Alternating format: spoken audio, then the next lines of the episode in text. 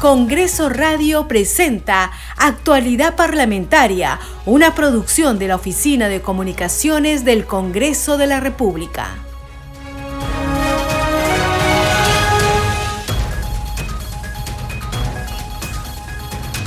¿Qué tal amigos? ¿Cómo están? Bienvenidos. Empezamos Actualidad Parlamentaria. Hoy es lunes 24 de octubre del 2022. Les acompaña en la conducción Perla Villanueva en los controles Franco Roldán, de inmediato los titulares de la presente jornada informativa.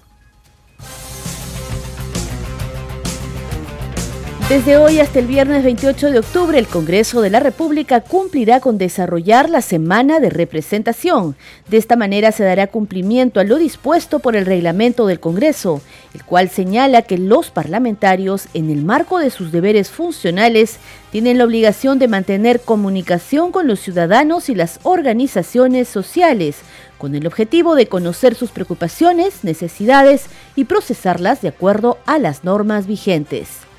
El Pleno del Congreso decidió no aprobar la cuenta general de la República del ejercicio fiscal 2021, tal como lo solicitó el Poder Ejecutivo mediante el proyecto de ley presentado el 16 de agosto último fue luego de que el presidente de la Comisión de Presupuesto, José Luna, expusiera una serie de observaciones, ausencias y omisiones en la cuenta general 2021. El Pleno del Congreso aprobó ampliar por 30 días facultades de comisión investigadora de la Comisión de Pueblos Andinos, Amazónicos y Afroperuanos, Ambiente y Ecología, para concluir el informe final sobre el derrame de petróleo de la empresa multinacional Repsol en el distrito de Ventanilla. El presidente del Congreso, José Williams Zapata, participó en la ceremonia por el centésimo aniversario de creación de la Dirección de Seguridad del Estado de la Policía Nacional del Perú el acto se llevó a cabo en el complejo policial Comandante Benítez Luna, en el distrito limeño del Rímac.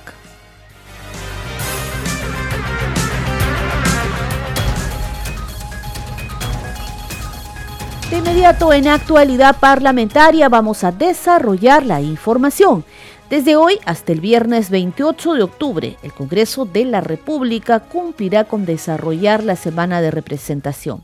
De esta manera se da cumplimiento a lo dispuesto por el reglamento del Congreso, el cual señala que los parlamentarios en el marco de sus deberes funcionales tienen la obligación de mantener comunicación con los ciudadanos y las organizaciones sociales con el objeto de conocer sus preocupaciones, necesidades y procesarlas de acuerdo a las normas vigentes.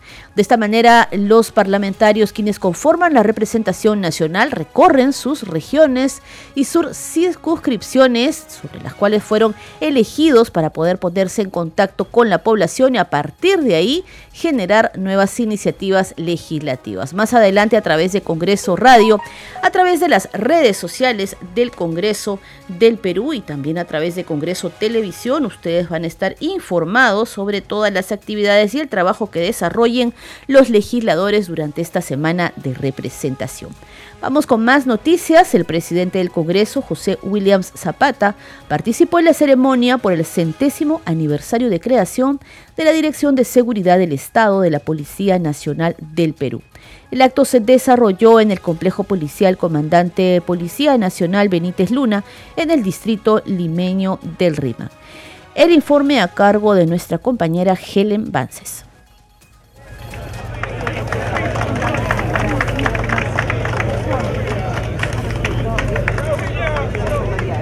Aplaudieron desde el estrado.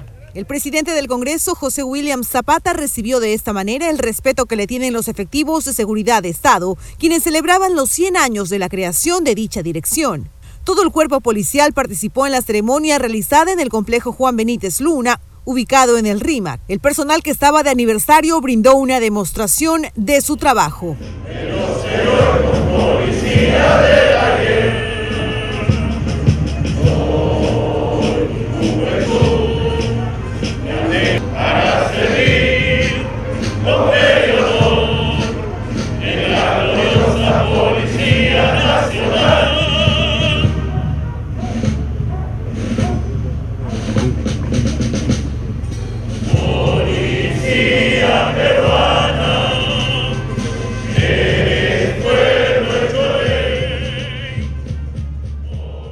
Efectivos de seguridad de Estado son los encargados de brindarle protección a las altas autoridades, al cuerpo diplomático, así como a dignatarios y autoridades extranjeras.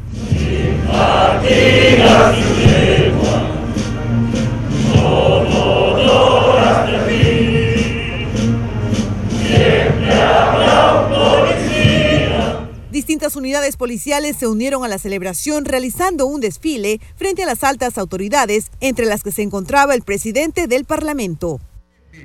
Porque para eso nacimos como institución fundamental del país, porque para eso somos la policía de todos los peruanos, somos el pueblo hecho ley. A la ceremonia también asistió el presidente de la República, Pedro Castillo, el, presidente del Consejo de Ministros, Aníbal Torres, la vicepresidenta de la República, Dina Boluarte, y el titular del Interior, Willy Huerta.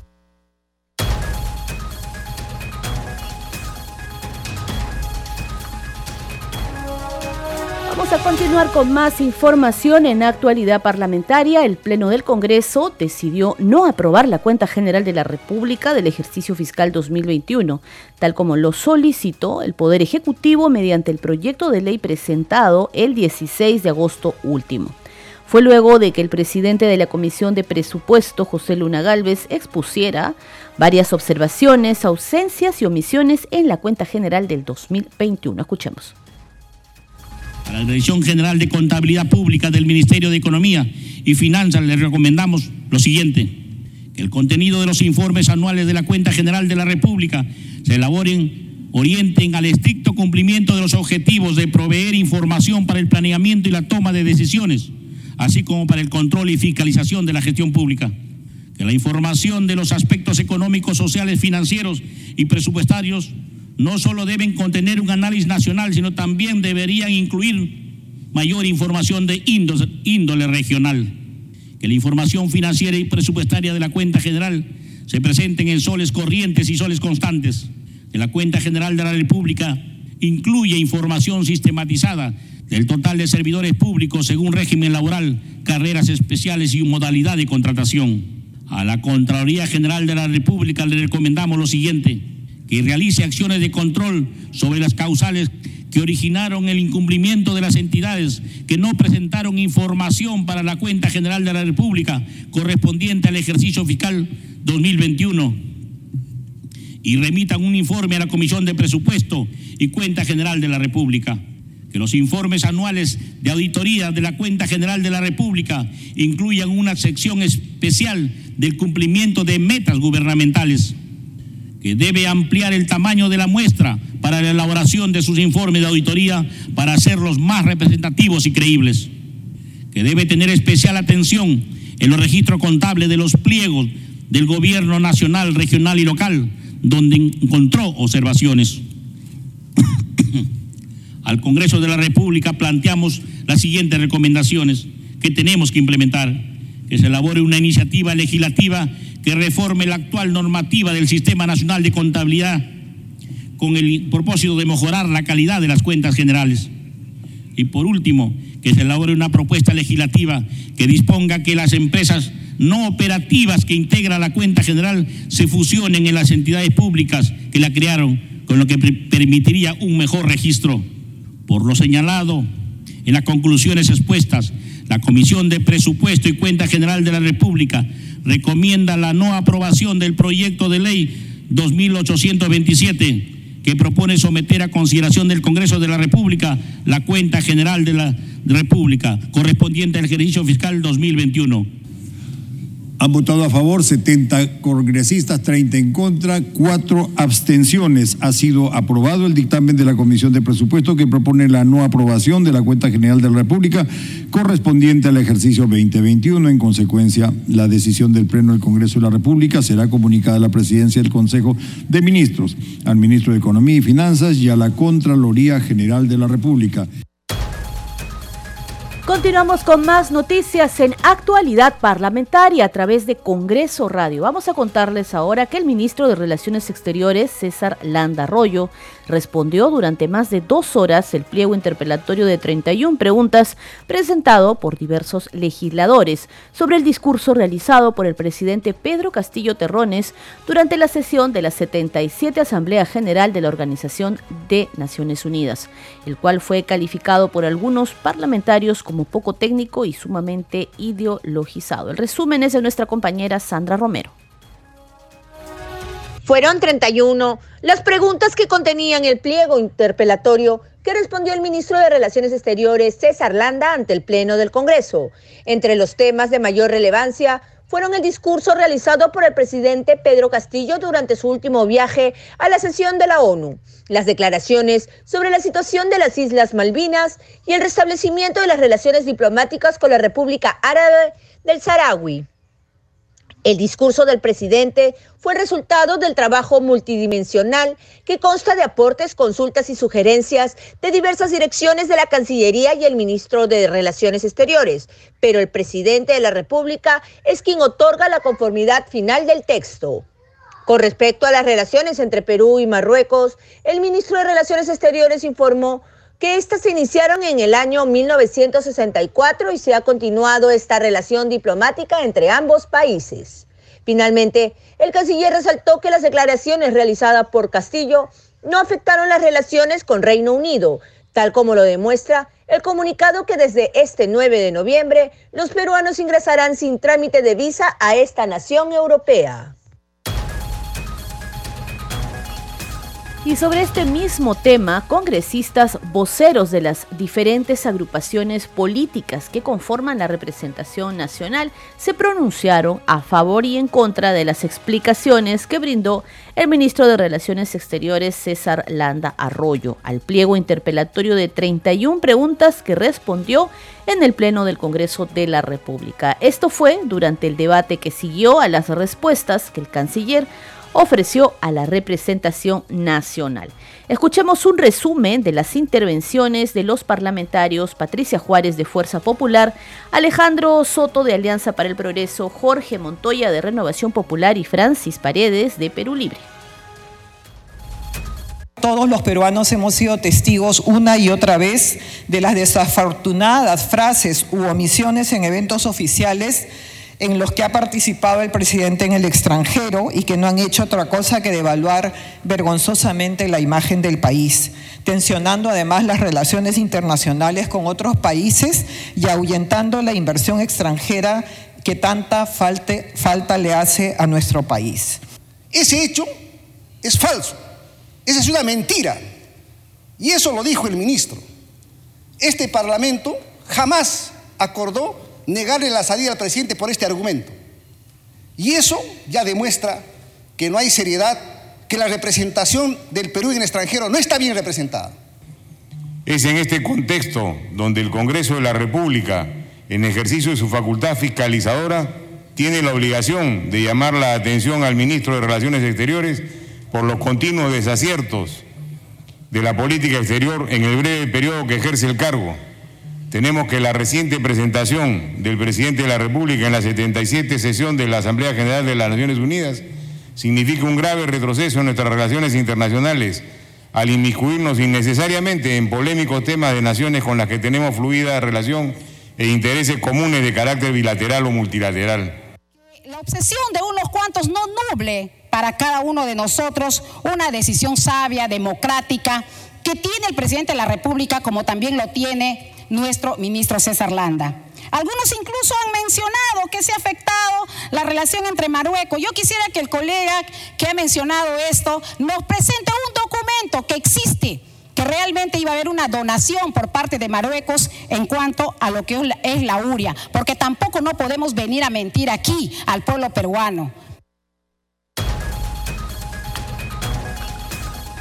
Continuamos con más noticias en actualidad parlamentaria a través de Congreso Radio. Les contamos ahora que el Pleno del Congreso amplió por 30 días calendario las facultades de investigación otorgadas a la Comisión de Pueblos Andinos, Amazónicos y Afroperuanos Ambiente y Ecología, para que culmine el informe final sobre el derrame de petróleo producido en el distrito de Ventanilla en el Callao. La presidenta de este grupo de trabajo parlamentario, la legisladora Elizabeth Taipe Coronado de Perú Libre, indicó que durante el periodo de la ampliación se realizarán dos sesiones extraordinarias a las que se ha previsto citar a funcionarios de la presidencia del Consejo de Ministros, el Ministerio del Ambiente, Ministerio de Energía y Minas, OEFA o SINERMI y entidades que conformaron el gabinete de crisis al ocurrir el derrame mencionar, colegas parlamentarios, que existen los siguientes actos pendientes de realizar e, e información pendiente de obtener. Uno, atención a documentos y, y pedidos recibidos que tienen relación a la materia de investigación. Esta comisión ha recibido documentación que contiene nueva información, los mismos que necesitan ser estudiados y analizados. Dos, sesión sesión que esta comisión estima necesaria. Se plantea como necesario llevar a cabo mínimo dos sesiones extraordinarias con la participación de los congresistas y algunos funcionarios del OEFA, MINAN, OSINERMIN, MINEN y principalmente de la PCM en la representación de funcionarios responsables del Comité de Crisis que se constituyó el 16 de enero del 2022. Señores congresistas, habiendo señalado los fundamentos solicitados en la atención al acuerdo aprobado por unanimidad en la primera sesión extraordinaria de la Comisión de Pueblos Andinos, Amazónicos, Afro-Peruano, Ambiente y Ecología, con facultades de investigar llevada a cabo el día viernes del presente mes, se otorga que se otorgue la ampliación de por 30 días calendarios adicionales para la actualización y presentación del informe final de la investigación de las acciones de los funcionarios públicos privados que ocasionaron el derrame de petróleo de la empresa multinacional Repsol en el distrito de Ventanilla y sus consecuencias en el medio ambiente y ecología. Finalmente, la actualización del informe no pretende cuestionar lo ya culminado por la comisión investigadora en la legislatura anterior durante 90 días de profunda investigación en este periodo ampliado se cumplirá con actualizar en base a los datos, informes, testimonios y declaraciones adicionales. Gracias. Gracias, señora congresista. Bien, eh, señores congresistas, marcar su asistencia para proceder a votar. Han votado a favor 91 congresistas, uno en contra, dos abstenciones. Ha sido aprobada la ampliación de plazo por 30 días calendarios para culminar la actualización del informe final. Seguimos con más información. La Comisión Especial Puyango Tumbes sesionó de forma descentralizada en esta región. La presidenta de este grupo de trabajo, María Cordero Juntay, solicitó la intervención del Ministerio de Salud luego de escuchar a las autoridades expresar su preocupación sobre la contaminación del río Tumbes. El informe es de nuestra compañera Angie Juárez. En beneficio de la población, la Comisión Descentralizada Multisectorial del Proyecto Puyango Tumbes, presidida por la congresista María Cordero Yontay, sesionó por tercera vez en esta región y contó con la participación de diversas autoridades locales, así como algunos ministros de los sectores involucrados.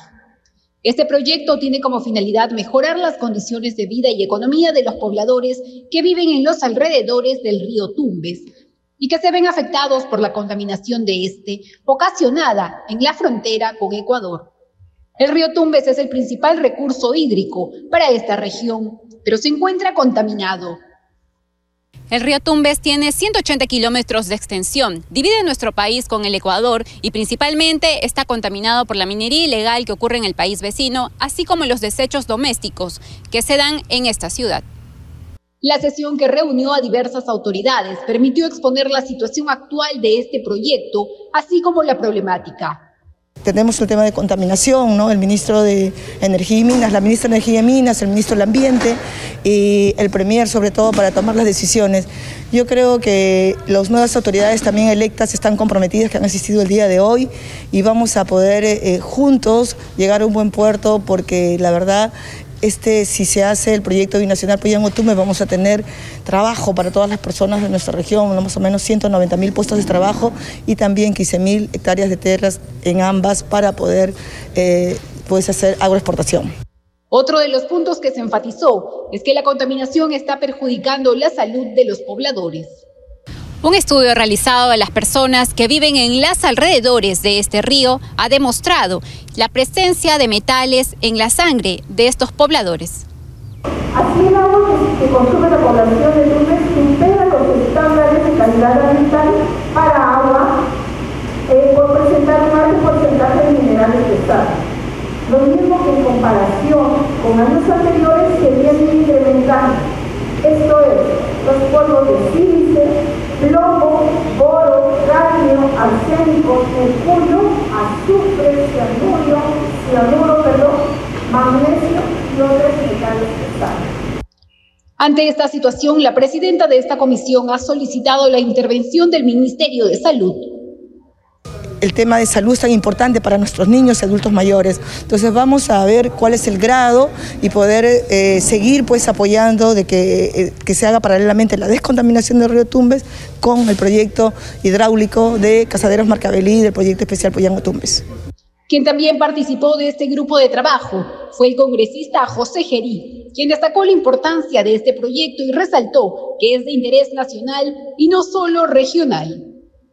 Este es un proyecto solamente para la es uno de los proyectos que podemos considerar importantes para el país. Y creo que la vez pasada que coincidimos en la PCM, también coincidimos en que era un proyecto de envergadura, no regional, sino nacional. Si bien es cierto, y lo conversábamos antes de ingresar a esta sesión, no solamente responde o es competencia exclusiva de la parte peruana, sino también es un tema de relaciones internacionales y acá está el, señor embajador que nos, que nos lo ilustró y también ahí hay que llamar al compromiso por intermedio del señor Premier al canciller, ¿no? que es quien finalmente va a ser el representante ejecutivo, llamémoslo así, para poder llevar eh, a buen puerto las acciones que desde Perú finalmente se tomen. Asimismo, durante esta sesión descentralizada, se habló sobre la viabilidad del proyecto de Adenda 001 al convenio específico vigente entre el Perú y Ecuador que propone la incorporación del esquema hidráulico Marcabelí Casaderos al proyecto binacional, así como el estado situacional del proyecto Parque Hermandad y el canal internacional en el distrito de Aguas Verdes, provincia de Zarumilla. La sesión culminó con el compromiso de todas las autoridades para sacar adelante este proyecto binacional que principalmente beneficiará a la población de esta región y una próxima reunión en Ecuador con las autoridades de ambos países.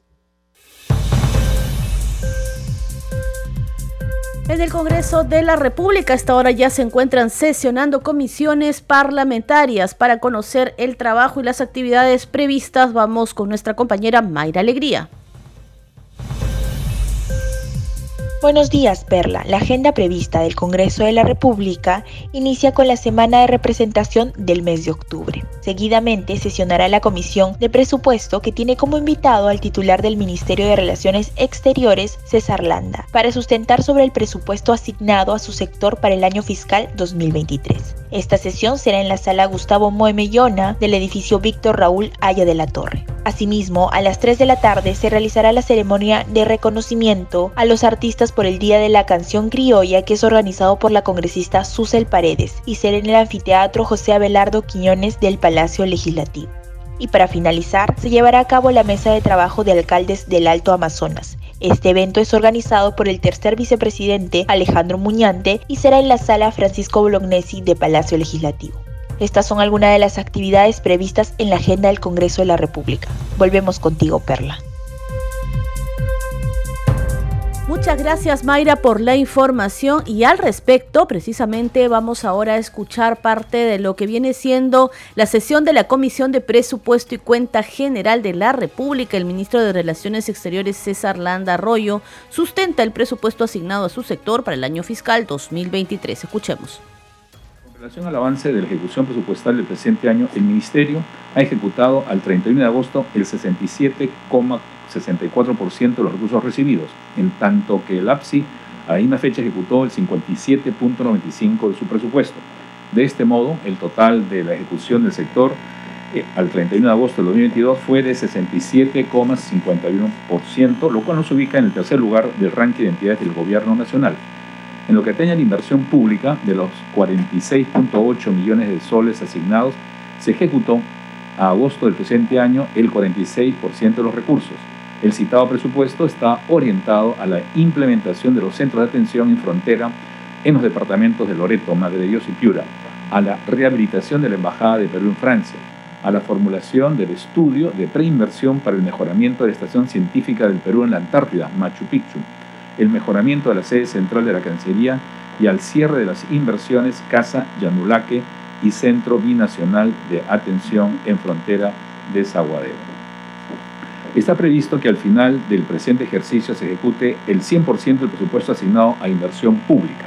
Para la atención de la emergencia sanitaria durante el presente año, la Cancillería dispone de 940 mil soles, los cuales corresponden a fondos proporcionados por el gobierno de Corea del Sur.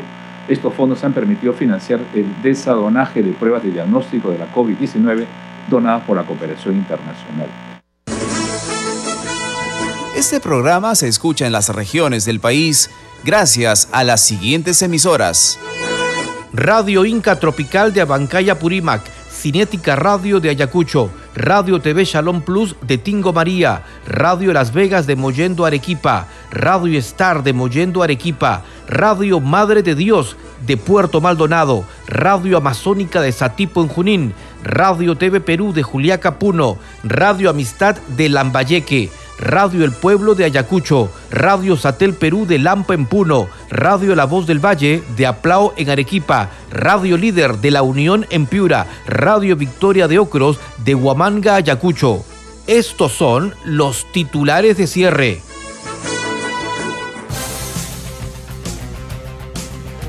Desde hoy hasta el viernes 28 de octubre, el Congreso de la República cumple con desarrollar la semana de representación. De esta manera se da cumplimiento a lo dispuesto por el reglamento del Congreso, el cual señala que los parlamentarios en el marco de sus deberes funcionales tienen la obligación de mantener comunicación con los ciudadanos y las organizaciones sociales con el objetivo de conocer sus preocupaciones, necesidades y procesarlas de acuerdo a las normas vigentes. El Pleno del Congreso decidió no aprobar la cuenta general de la República del ejercicio fiscal 2021, tal como lo solicitó el Poder Ejecutivo mediante el proyecto de ley presentado el 16 de agosto último.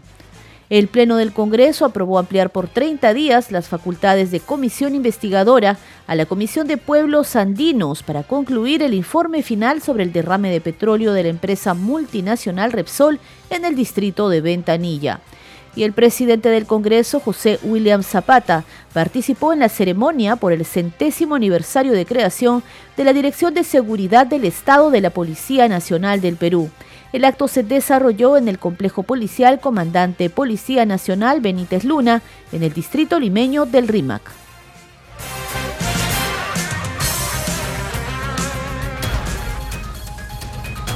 Hasta aquí llegamos con esta edición de Actualidad Parlamentaria. Nos reencontramos mañana a la misma hora. Muchas gracias por su compañía. Congreso Radio presentó Actualidad Parlamentaria, una producción de la Oficina de Comunicaciones del Congreso de la República.